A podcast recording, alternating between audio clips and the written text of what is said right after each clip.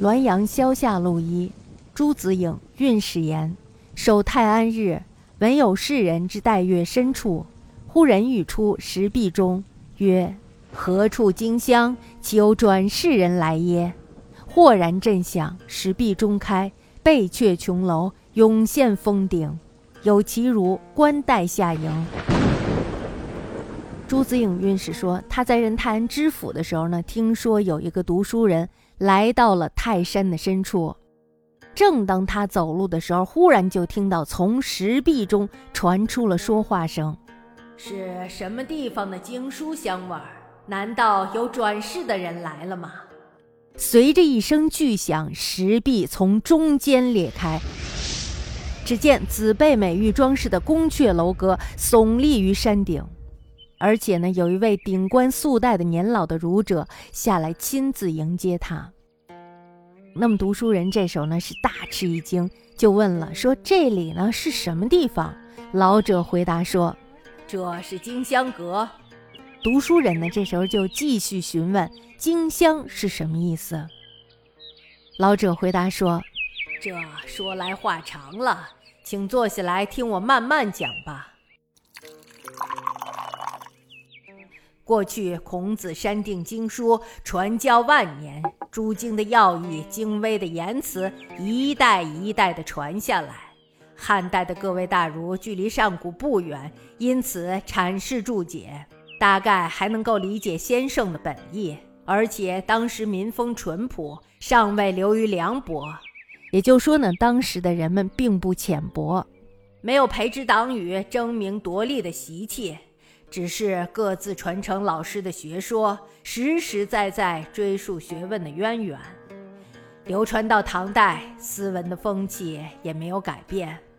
到了北宋，刻印著书了十三部，先生很是嘉奖。大儒们担心新说日日兴盛，儒家经典学说也将渐渐失传，所以建造这座阁楼来储藏它们。中间陈列的是初刻本。装在五色玉制成的盒子里，代表尊崇先生的遗教；再附上历代官刻的本子，装在白玉做成的盒子里，显示帝王倡导的功德。这些都放在南面，右侧则是各家私刻的本子，每一部书印出来，必定选出印刷精美的，以年代为序，收藏在这个阁楼里。这些版本都装在青玉做成的盒子里，奖励钻研古籍辛勤的人。这些都放在东西两面，所有的经书用珊瑚做标签儿，用黄金做锁钥。东西两边廊屋里用沉香檀木做小桌子，用锦绣做垫子。各位大儒的神灵每年来视察一次。一起依次坐在这阁楼里，后面三排房子里则是唐以前诸位大儒解释经书义理之类的书，逐套编列收入一个库房。除此以外，即使著作与身高齐平，声誉荣耀超出了当代之上，也只是听任他们自己储藏于深山之中，不得进入这座阁楼一步。这是先生的意志。每到子刻、午刻，这些经书一字一句都会发出浓浓的香味儿，所以题名“经香阁”。因此，一元旋转，二气交融，阴气起于正午，阳气生于半夜的子时。圣人的心与天地相通，各位大儒阐发圣人的义理。精微深奥，与天地相通，所以能与天地相互感应。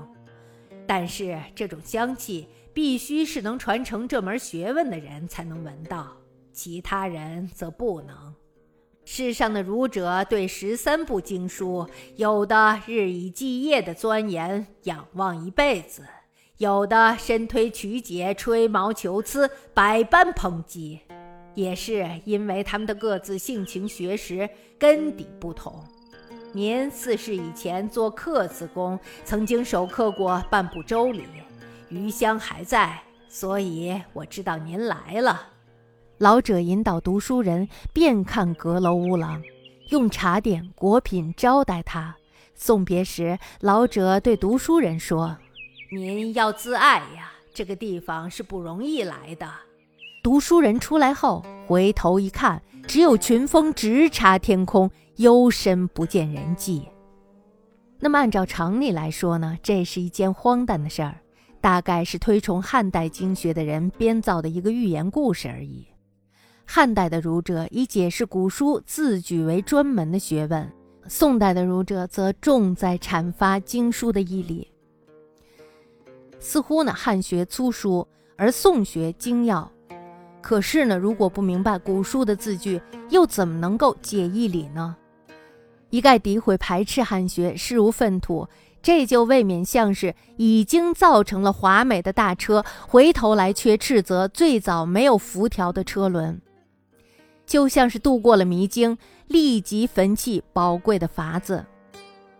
于是呢，攻击宋儒的又纷纷而起。所以呢，我在编纂《四库全书·诗部总序》中说，宋儒攻击汉儒，不是为了讨论讲解儒家的经书，不过是刻意的想要胜过汉儒罢了。那么后人攻击宋儒，也不是因为讨论讲解儒家的经书。不过是对宋儒诋毁汉儒感到不平罢了。韦应物的诗说：“水性自云静，石中亦无声。如何两相击？雷转空山惊。”就是这个意思了。平心而论，《周易》从王弼开始改变了旧的说法，是宋学的萌芽。宋儒呢不攻击《孝经》的旧书，是因为词义很明显。宋儒所争的只是今文古文的字句，也无关于大旨，都可以暂且搁置，不予议论。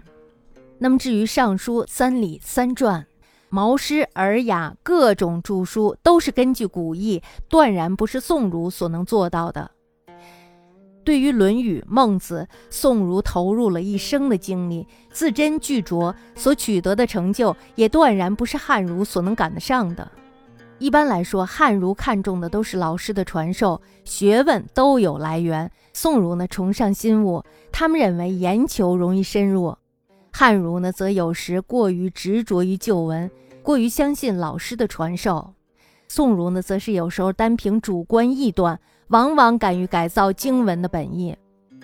双方的优劣得失差不多半斤八两，只是呢，汉儒的学问如果不读书，不考察古义。就一句话也说不到点子上，宋儒的学问呢，则人人都可以高谈阔论。这中间呢，好比兰草和艾蒿同生，确实有不能让人满足的地方。这就是宋学遭受讥笑的指摘由来。由此看来呢，前面这种虚构的故事也不是无缘无故而起的。那么大家在这篇文章中呢，看到了纪晓岚他对于宋儒还有汉儒的这种评价，是吧？纪晓岚呢认为汉儒它是传承，而宋儒呢则更重于改造。我觉得这篇文章真的是挺好的，它的这种关系非常的递进，让我们在这种递进的关系当中，然后看到了一个文化历史的发展。